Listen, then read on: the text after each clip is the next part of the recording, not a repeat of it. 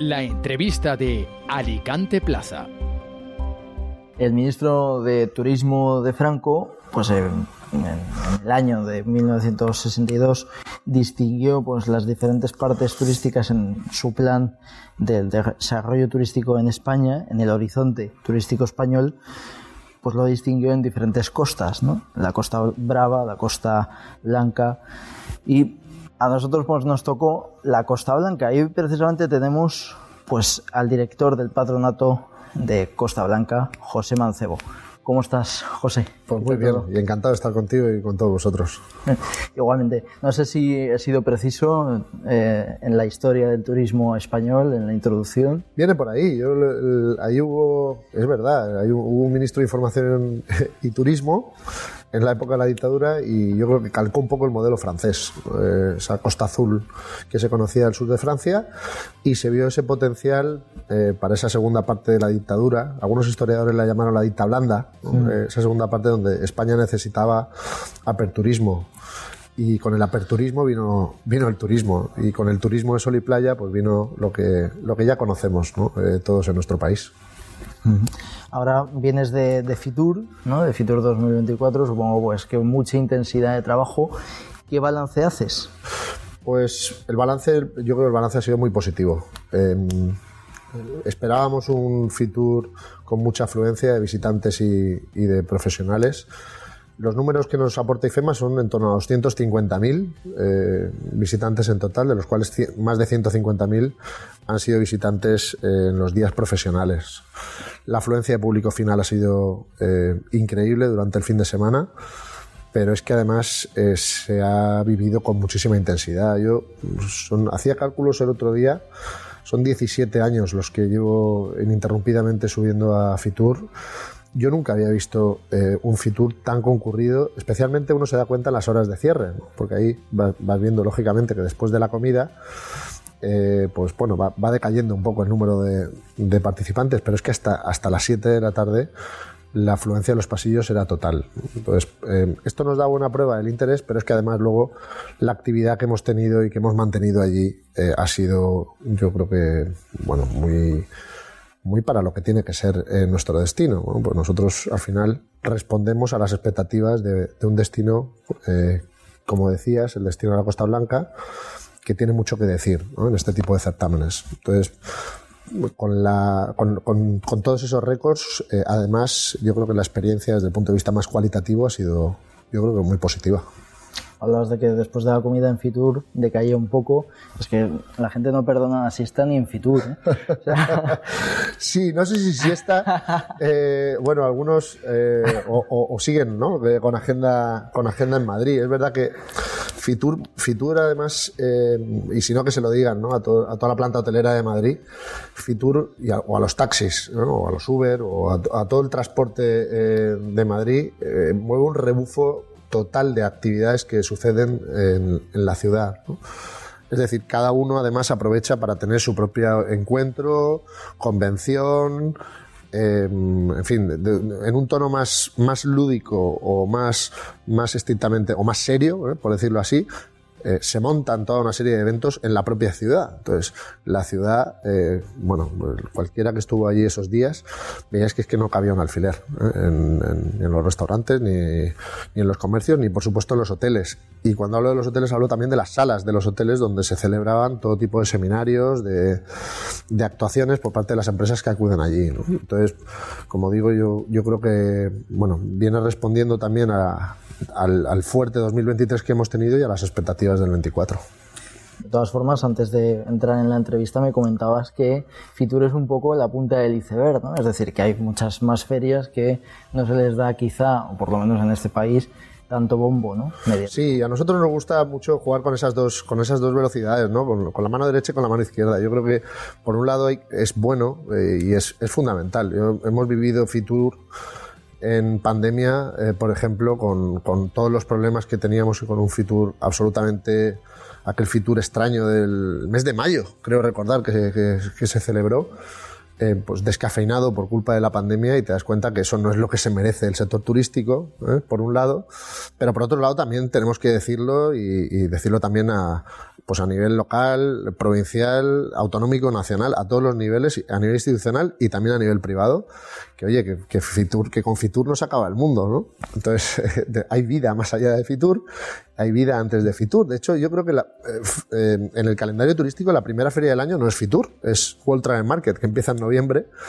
Ahí es donde marcamos un poco el pulso vimos en Londres eh, la, alegría que había eh, en esa feria y por eso pronosticábamos eh, clarísimamente, creo que no nos hemos equivocado ninguno en, pronosticar el Fitur que teníamos, pero, bueno, como digo, a principio de años estábamos en Matka, en una feria en Finlandia y, y, en muy poquitas fechas estaremos en Dinamarca, en Forale, estaremos en Italia, en fin, este primer semestre del año es un calendario desde el punto de vista promocional muy intenso. Te he escuchado en alguna ocasión decir que hay tres ferias FITUR, la institucional, la técnica y la profesional. ¿Corre riesgo de convertirse la feria turística en una pasarela de, del postureo? ¿no? Ayer mismamente, bueno, la semana pasada, eh, escribía yo un artículo en Alicante Plaza pues que veía fotos de políticos que no tenían competencias de turismo y yo me preguntaba qué, qué hacían ahí, ¿no? es decir, o incluso de la oposición, que no tenían ni competencias de gobierno corre riesgo de verse como una especie de pasatiempo de, para lucirse? Bueno, yo lo, he escuchado eso eh, muchos años ¿eh? y, mucho más antes, eh, quizá que, que ahora a Fitur se le, ha llamado de muchas maneras, en la línea de lo, que, de lo que tú estás comentando. Yo Sinceramente creo que la tendencia es exactamente otra. En, el stand de la Comunidad Valenciana, entre las, entre los, digamos, las actividades que habían eh, a nivel profesional, allí lo que había era eh, una actividad, por momentos te diría hiperactividad, em, a la hora de intentar mostrar desde un punto de vista creo que bastante profesional, presentaciones, reuniones, eventos que tienen que ver con los mensajes que se quieren destacar en esa feria ¿eh? a nivel institucional. Pero es que además el protagonismo de las empresas es bastante claro allí. Ahí hay booths, booths para que nos entienda todo el mundo, pues son eh, pequeños pupitres, ¿no? Eh, pequeños stands pequeñitos, cajones, boxes, ¿no? Mm. donde se celebran reuniones por parte del sector privado. Entonces yo creo que, que la tendencia de ese, yo en alguna ocasión, hace ya unos cuantos años, escuchaba pues eso, la feria de las vanidades, ¿no? en vez de la, ah. hoguera, ¿eh? eso lo, lo he escuchado alguna vez. Yo creo que la tendencia es justamente la contraria.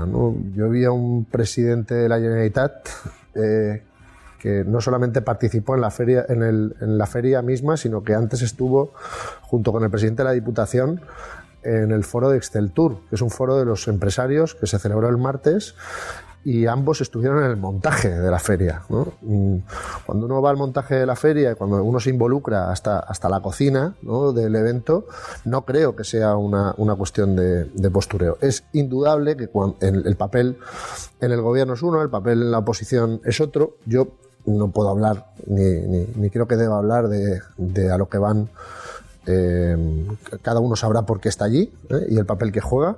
Es cierto que muchas veces estás en la oposición a nivel institucional en una institución, pero estás en el gobierno, en, el gobierno local, por ejemplo. ¿no? Entonces, cada uno eh, puede ir. hablo, por ejemplo, del caso de la Diputación. a nosotros yo, ya particularmente te doy mi, opinión personal, a mí me gusta mucho que, en, la acción, digamos, de gobierno se involucre hasta cierto punto eh, la oposición acompañando, respaldando e enterándose, informándose e incluso participando ¿no? en todo lo, lo, que se recoge, porque al final creo que el turismo debe ser una cuestión de, Estado, es una cuestión que nos afecta a todos y creo que, debe estar por encima de, los colores, ¿no? Pero esto ya es una apreciación eh, estrictamente eh, personal. Cada uno sabrá eh, por qué va a Fitur. ¿eh? Luego nosotros vamos o hemos ido con, con una agenda absolutamente vertiginosa de, actividades. Como es una cuestión de Estado, ahí estoy muy de acuerdo ¿no? y es, es, importante, hay que poner en valor pues, el valor que tiene el turismo para nuestro país. He escuchado a varias personas pues decir que hay una falta de modelo claro a nivel turístico de la comunidad valenciana y de España en general. ¿Hacia dónde va el modelo? O para empezar, si hay modelo claro o no. Em, yo creo que, los España es, mm, por situarnos, ¿no? Un poco, eh, España es un destino de los que se llaman destinos maduros. A mí me gusta siempre decir Maduro Josh Clooney, eh, un destino maduro que se sabe atractivo, que sabe que tiene gancho, que, que, se ha reinventado. Y cuando hablo del sector no hablo exclusivamente de la planificación desde el punto de vista público, sino desde la inversión privada, desde la mejora también de la oferta eh, en ese sentido. Yo creo que todos los destinos eh, maduros de nuestro país, por lo menos hasta donde yo conozco, destinos, digamos, competidores de Costa Blanca dentro de nuestro propio país, que al final somos competidores, porque es que al final compartimos eh, y, además tenemos grandes, grandes amigos y grandes colegas en, los destinos, digamos, de sol y playa, eh, que, se, que, se nos ha llamado muchas veces. ¿no? Los destinos típicos de sol y playa, ese top 5 donde estamos siempre, junto con las dos islas, pues la Costa del Sol, la Costa Brava, la Costa Brava, eh, Brava y Pirineu, que se llama ahora también. Eh, por, decirlo así de una manera muy, muy clara, las costas españolas y, las islas.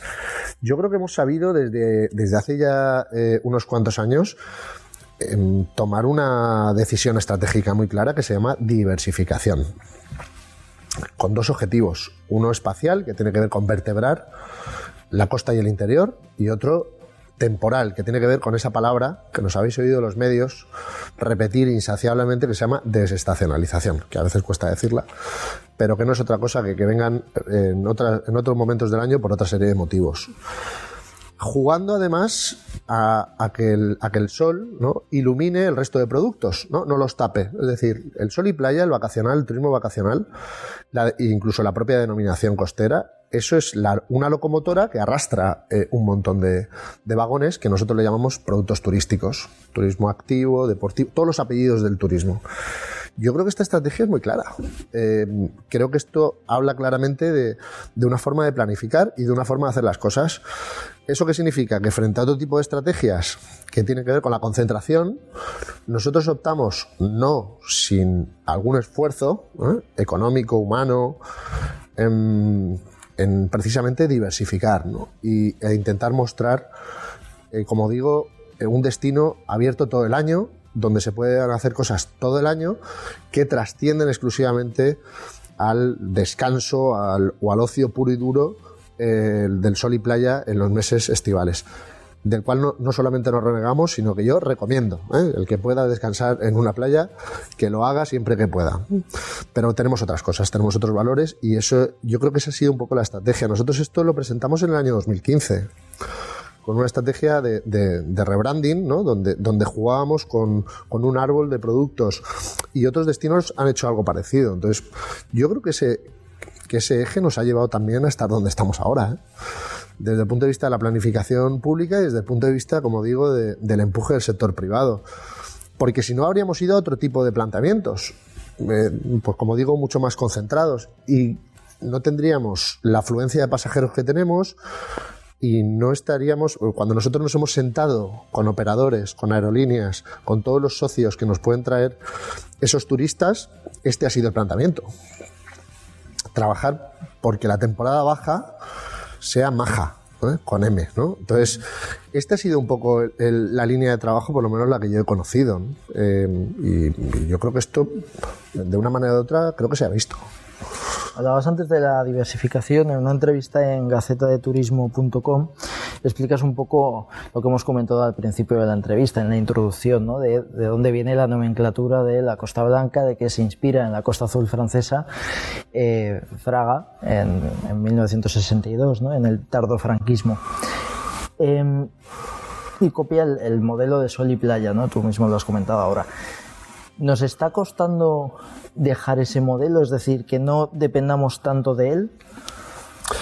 Yo, bueno, cuando hablamos ya, creo que cuando hablamos de, dependencia, por ejemplo, el turismo supone, en, los últimos datos que manejamos, ya estamos cerca del 15% del PIB.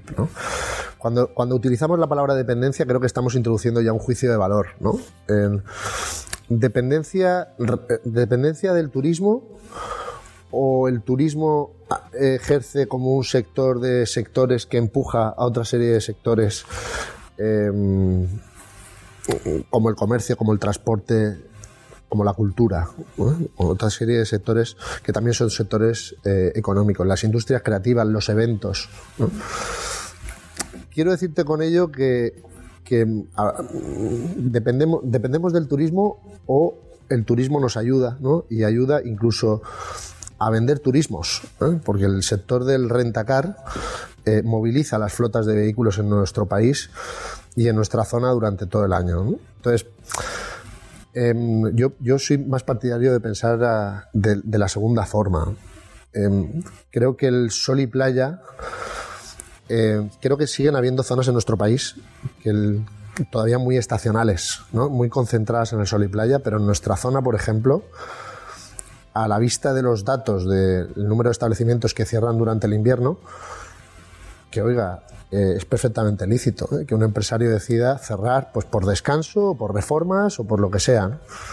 Pero a la vista de los datos que vemos, eh, somos un destino abierto todo el año precisamente porque el sol y playa ha sabido jugar al resto de productos turísticos. Se ha entendido que la experiencia de enología o de de senderos en una montaña de Alicante complementa perfectamente a la visita quizá o al motivo principal. ¿no?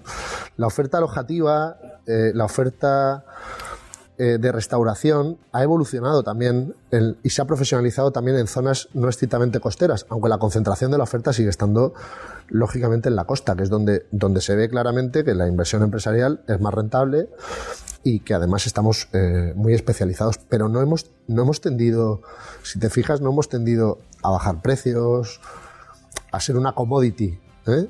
de costa, sino al contrario, yo, cada vez tenemos una oferta en costa incluso más sofisticada que teníamos, por ejemplo, hace 15 o 20 años. Entonces, yo creo que ese puzzle eh, ha funcionado y está funcionando perfectamente. Es decir, a ver si te he entendido bien y es conseguir que el turismo de sol y playa pivote al mismo tiempo sobre otro tipo de turismo, ¿no? Es decir, es un poco, pues, término medio, ¿no? No renegar del todo del turismo de sol y playa. No, ni del todo ni de nada. Yo, yo particularmente en mi caso, creo que, creo que tenemos que estar muy orgullosos de, nuestro turismo de sol y playa, porque no es un turismo de sol y playa, ya es un turismo, mira, técnicamente nosotros le llamamos Beach Plus, ¿eh? ¿sabes? Que eh, cuando hablamos en marketing turístico también, somos muy aficionados a utilizar palabras bárbaras, ¿eh? Ah. sajonas. Entonces, eh, ese, ese, ese, turismo que trasciende exclusivamente al sol y playa vacacional en un momento dado, se ha convertido en un ocio cerca del mar, del mar perdón, durante todo el año. y eso posibilita excursiones y posibilita al final un tránsito que no se restringe exclusivamente a la zona costera la distinción entre costa e interior es una distinción más bien nuestra. Cuando alguien viene de fuera, está viendo que en un radio de 40 kilómetros prácticamente lo tiene todo. Una climatología, la de las playas, que además le debe mucho a la montaña nuestra, ¿no? Entonces, eh, quiero decir que, al final estamos hablando de un todo, Y creo que la oferta ha ido en esa dirección, no apartar la playa del interior, sino a juntarlo todo. ¿Puede el fomento de los otros sectores potenciar un turismo diferente al de sol y playa? Por ejemplo, el turismo de congresos, ¿no? Es decir, que haya una fortaleza industrial en la provincia, que eso genere, que nos ponga en el mapa y que la gente quiera pues, realizar congresos de diferente índole pues en la provincia de Alicante. Sí, indudablemente. al final, mira, el, tema del turismo de congresos, por ejemplo, que en, que en términos un poquito más generales, eh, vuelvo otra vez ¿no? a, las, a, los acrónimos ¿no? y a las palabras sajonas, pero bueno, se le llama turismo mais, ¿eh? haciendo ese juego de palabra con la palabra ratón en inglés, MICE, M-I-C-E, porque trasciende a los congresos. Son los congresos, son las reuniones, meetings, los incentivos, los congresos, las convenciones, que también son muy interesantes en nuestra zona, y los eventos en términos generales. Y aquí hay una cosa que es, que es muy interesante porque nos va para el turismo urbano más centrado en el tema de los congresos, eh, como tú bien decías, es muy importante que la zona beba a nivel industrial o a nivel científico. Eh, las universidades, por ejemplo, son grandes eh, mm, grandes tractoras y, además atraen, ¿no? Son, grandes polos de atracción de congresos científicos, por ejemplo, de convenciones científicas y las empresariales en general, pues tienen mucho que ver o pueden tener mucho que ver en nuestra zona con todas las industrias que hay aquí o que se vienen a invertir aquí. También, por ejemplo, en industrias tecnológicas. Pero digo que el tema de los eventos es interesante porque trasciende un poco a la digamos, a la nomenclatura urbana o vacacional. esta distinción metodológica es muy de los 90, es muy noventera, y es esto de, distinguir ¿no? entre lo urbano y el vacacional. Claro, mm, cuando tienes un destino que tiene playas urbanas, ¿de qué estamos hablando exactamente? Por ejemplo, el caso de Alicante Ciudad, caso de Benidorm, por ejemplo, con playas que están en el, seno mismo de, la ciudad, al final te das cuenta que, puedes atraer eventos que vayan mucho más allá, lo, acabamos de vivir con el Benidorm Fest, por ejemplo, eh, que, van mucho más allá de lo que es un congreso o una convención. Es decir, eventos musicales o deportivos también están bajo este, este paraguas. Indudablemente cuando hay industrias eh, y cuando hay inquietud empresarial, cuando hay exportación, cuando hay una provincia como la nuestra, eso al final acaba repercutiendo en ese turismo de negocios, que es una palanca interesantísima para, sobre todo, cuando cuando trabajas, ¿no? Eh, mira, etimológicamente, eh, negocio es la negación del ocio. Pero te das cuenta al final que una convención empresarial, una formación de tu empresa fuera, una asistencia a una feria también deja para un programa de acompañantes, deja para unas horas libres donde aprovechas para ver el destino, además con un gasto medio eh, muy superior a, a lo mejor al, turista familiar o al turista vacacional. Hablando con el sector turístico, eh, yo creo que hay una especie de consenso. Habrá evidentemente gente que discrepe, que es una cosa que también pasa a nivel empresarial, ¿no? Es decir, lo típico, ¿no? De en una ocasión, pues mientras se pedía unidad se decía, no, pero es que Elche, una conversación que tuve, Elche también, ¿no? Es decir, que barriendo un poco para, para su casa, ¿no? Digo esto porque sientes unida a la provincia en materia de turismo se realizan sinergias o va cada uno a su, a su rollo en lugar de hacer pues un turismo, por ejemplo, un ejemplo en, a nivel Navidad, ¿no? El Belén Gigante, tienes en Alcoy pues la cabalgata de Reyes, te podrías ir a otros, el turrón en Sisiona. Entonces, ¿no sería mucho más fácil que se hiciese sinergias en lugar de, a, lo mejor, el turismo de Alicante, ¿no? De la Alicante ciudad, ¿no? El, a lo mejor con el Belén gigante por sí solo no vamos a ningún sitio, ¿no? Pero si tú unes todo en un paquete eh, de la provincia de Alicante, pues iría mucho mejor. ¿Notas que hay unidad o va cada uno por libre. A ver, yo, yo ahí creo que, el, que mm, quizá estamos viendo las dos caras de la misma moneda, ¿eh? como, como, dice la canción. Eh, mm. es decir, mm, a mí me parece que aprovechar las sinergias no va en contra también de, de que, por ejemplo, en el caso eh, municipal, pues oye, se quiera, quiera ver una, una distinción o una diferenciación en, en algún tema concreto. Es decir, nosotros cuando al final eh, trabajamos en una campaña, eh, imagínate, la Navidad en la Costa Blanca. Tenemos un eje que llevamos trabajando muchos años, que es donde nace la Navidad. En otras palabras, no se puede entender la Navidad no de Alicante ni de España, sino del mundo sin la Costa Blanca. Fíjate si, si apuntamos alto. ¿Por qué? Porque estamos hablando de la uva, estamos hablando del juguete, estamos hablando del turrón, de Alicante y de Gijona. Claro, ese, ese, compendio de actividades eh, que tú estás eh, señalando a nivel, digamos, local, no va en contra de que nosotros aprovechemos eso en un discurso, en un relato eh, único. Y luego, respondiendo muy brevemente a la sensación de si vamos todos juntos en turismo, yo te diría, es mi sensación, yo llevo 10 años en la dirección del patronato y otros 6 años que estuve trabajando en el sector turístico desde la Cámara de Comercio yo, mi sensación es que nunca o casi nunca hemos sido tan equipo como, como hasta ahora, ¿no? Es decir, creo que, es un equipo que ha ido madurando, un equipo que se cree verdaderamente eso de la colaboración público-privada y no solamente como, como una proclama o como una entelequia, sino como algo que se demuestra todos los días en contacto, en WhatsApps, en ayúdame tú, ahora te ayudo yo, aquí llego yo, eh, tienes que apoyarme en esto, con independencia del color eh, político y con independencia del sector que estemos trabajando. Yo, el sector alojativo, el, sector receptivo, el ocio nocturno, el ocio diurno, la hostelería, la restauración,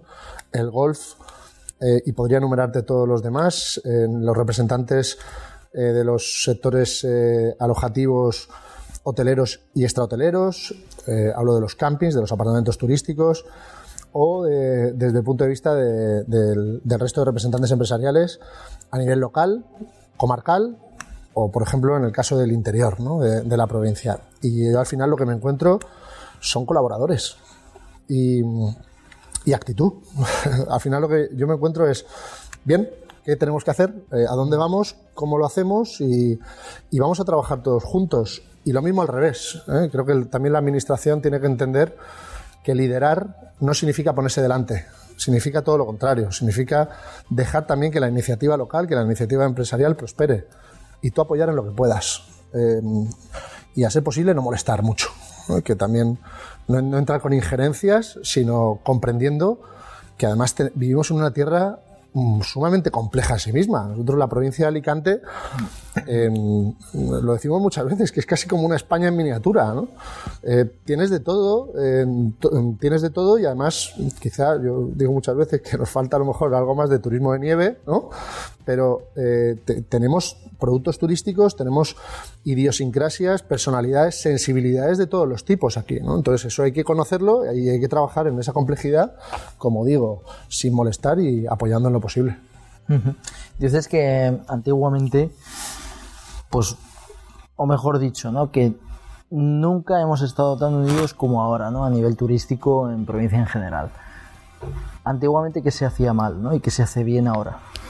Bueno, yo eh, creo que es una, es una madurez, una, una evolución eh, como la del propio destino. Es decir, a, medida que los que las voces eh, empresariales, profesionales y también las voces de la institución se han ido asentando en un discurso que tiene mucho que ver con, tratar el turismo como una cuestión de Estado, ¿no? Y como una cuestión en la que eh, tenemos que ser conscientes de que trabajar la imagen turística es tocar también la identidad territorial ¿no? y la identidad de, un pueblo. ¿no? En este caso es el pueblo que quieras elegir. El alicantino, eh, yo soy de, de San Juan eh, Pueblo, por ejemplo, pues el sanjuanero, el alicantino o el valenciano o el español, me da lo mismo, pero cuando estás trabajando en imagen turística tienes que tener en cuenta que siempre hay aspectos para mejorar, siempre hay estrategias que pueden ser variadas, pero que es eh,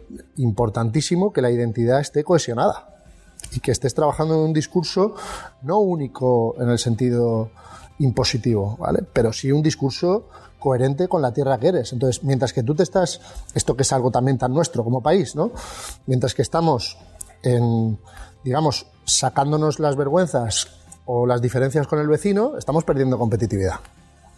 Entonces, eso el sector eh, creo que también ha hecho una labor eh, y hemos hecho una labor, eh, y esto yo creo que es, que es, todos, todos juntos, una labor de pedagogía. Decir, oye, pues lo que se convierta, lo que se convierte en una diferencia, llevado a una estrategia turística puede ser una virtud. Yo, nosotros salimos con el... Vamos a tocar un tema, si te parece, vamos a tocar un tema sensible, ¿eh? la paella y los arroces. Esto, es, esto es algo tan, tan nuestro. Eh, nosotros defendemos eh, absolutamente la, idiosincrasia de la variedad de arroces en Alicante, pero no en contra de la receta única de la paella valenciana.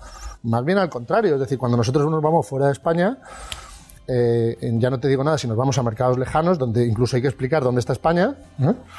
ya no te digo dónde está la comunidad valenciana, dónde está Alicante, pues hablamos de la paela. ¿eh? Y paela es, es, la palabra con la que entramos a esos mercados.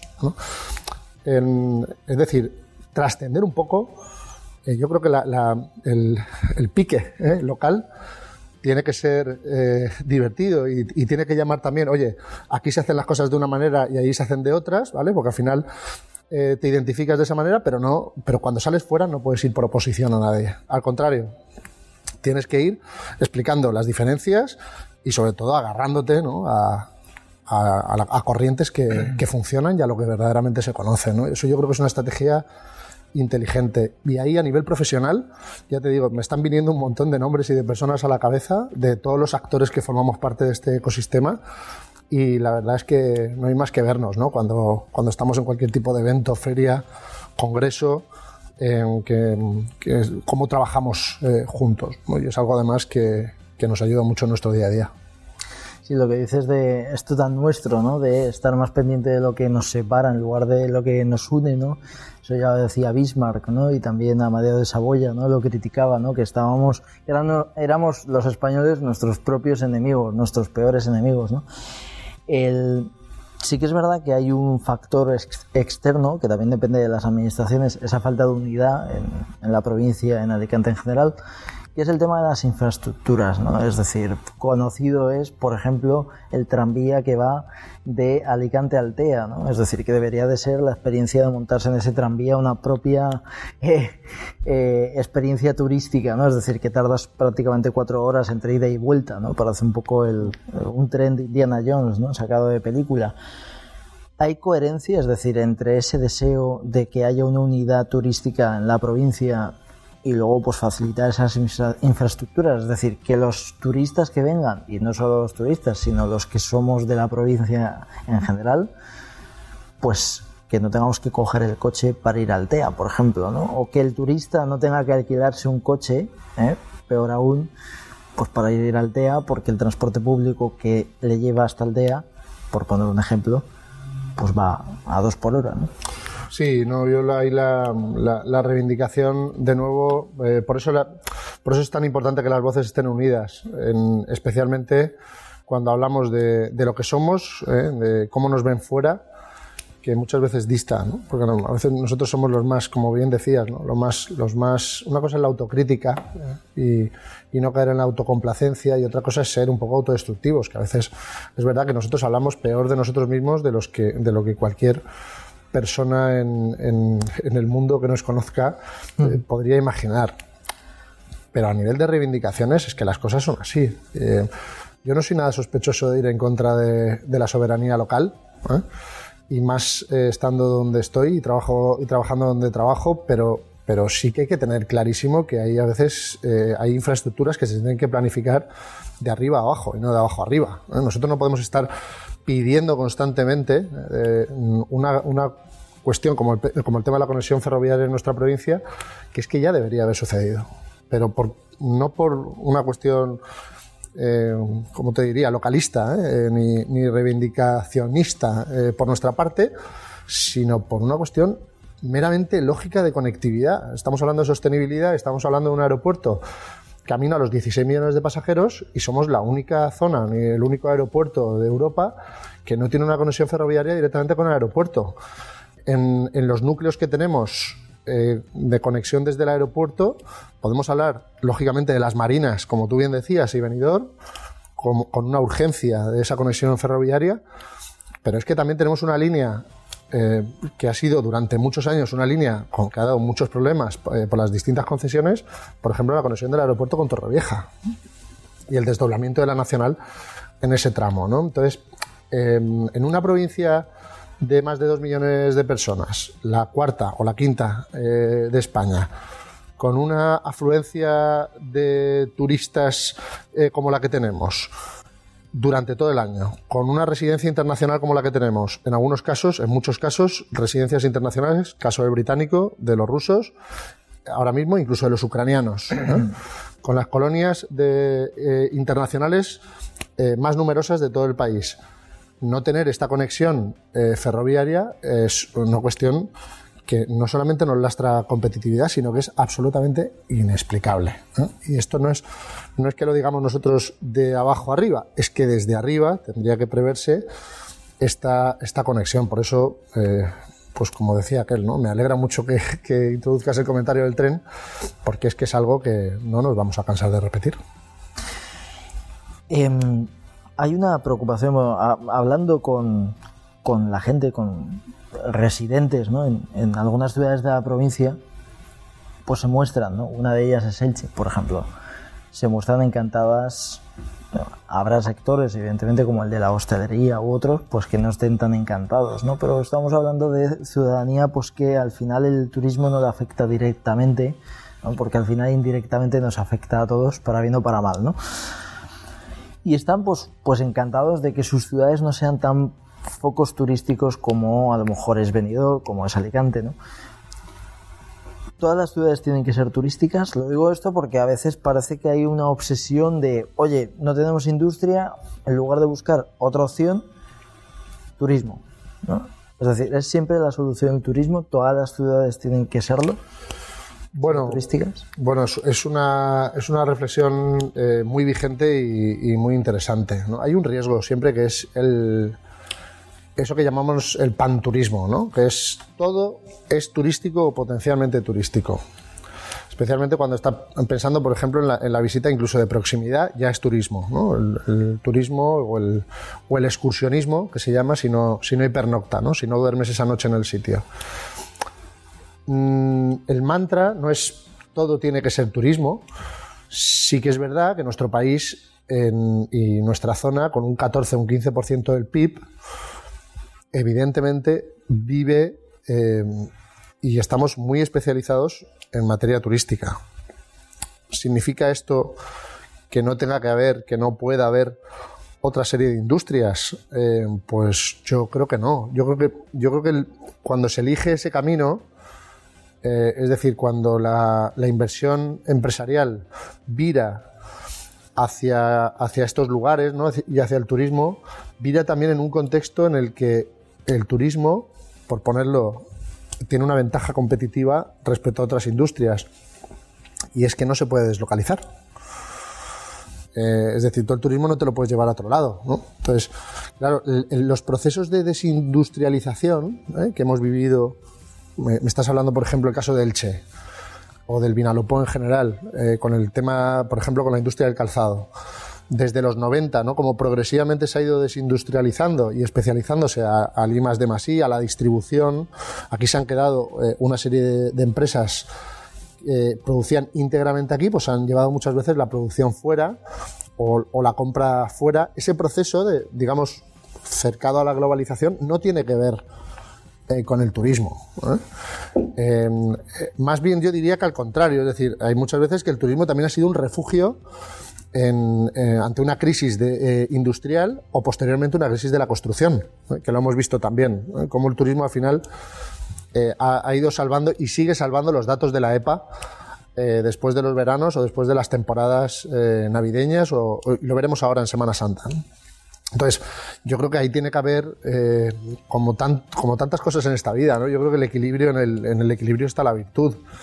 Yo creo que necesitamos industria, necesitamos innovación, Em, necesitamos eh, un sector educativo eh, potente, necesitamos un sector vanguardista y tecnológico y unas industrias tecnológicas y culturales eh, potentes y por, y por, supuesto una producción y un sector primario del que nos tenemos que seguir acordando, porque es que decimos, es que en Alicante todo es turismo. Bueno, aquí tenemos la Huerta de Europa también, que, que, está en la Vega Baja. Entonces, em, Claro, si tú me dices, ya, pero es que allí, por ejemplo, hay determinadas zonas que se están reconvirtiendo al agroturismo, ¿no?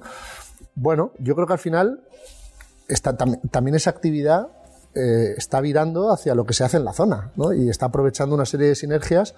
Por ejemplo, lo que estábamos diciendo, ¿no? El, ser una, una, provincia tan internacionalizada también te permite muchas oportunidades. Y también ayuda, lo decíamos al principio de la entrevista, ¿no? Te ayuda también a potenciar otra serie de, de industrias, ¿no? como incluida la, pues eso, la, venta de vehículos, está vinculada también a las visitas de fuera, como, como en el caso de los congresos o las convenciones que estábamos diciendo, que también dinamizan la, actividad industrial.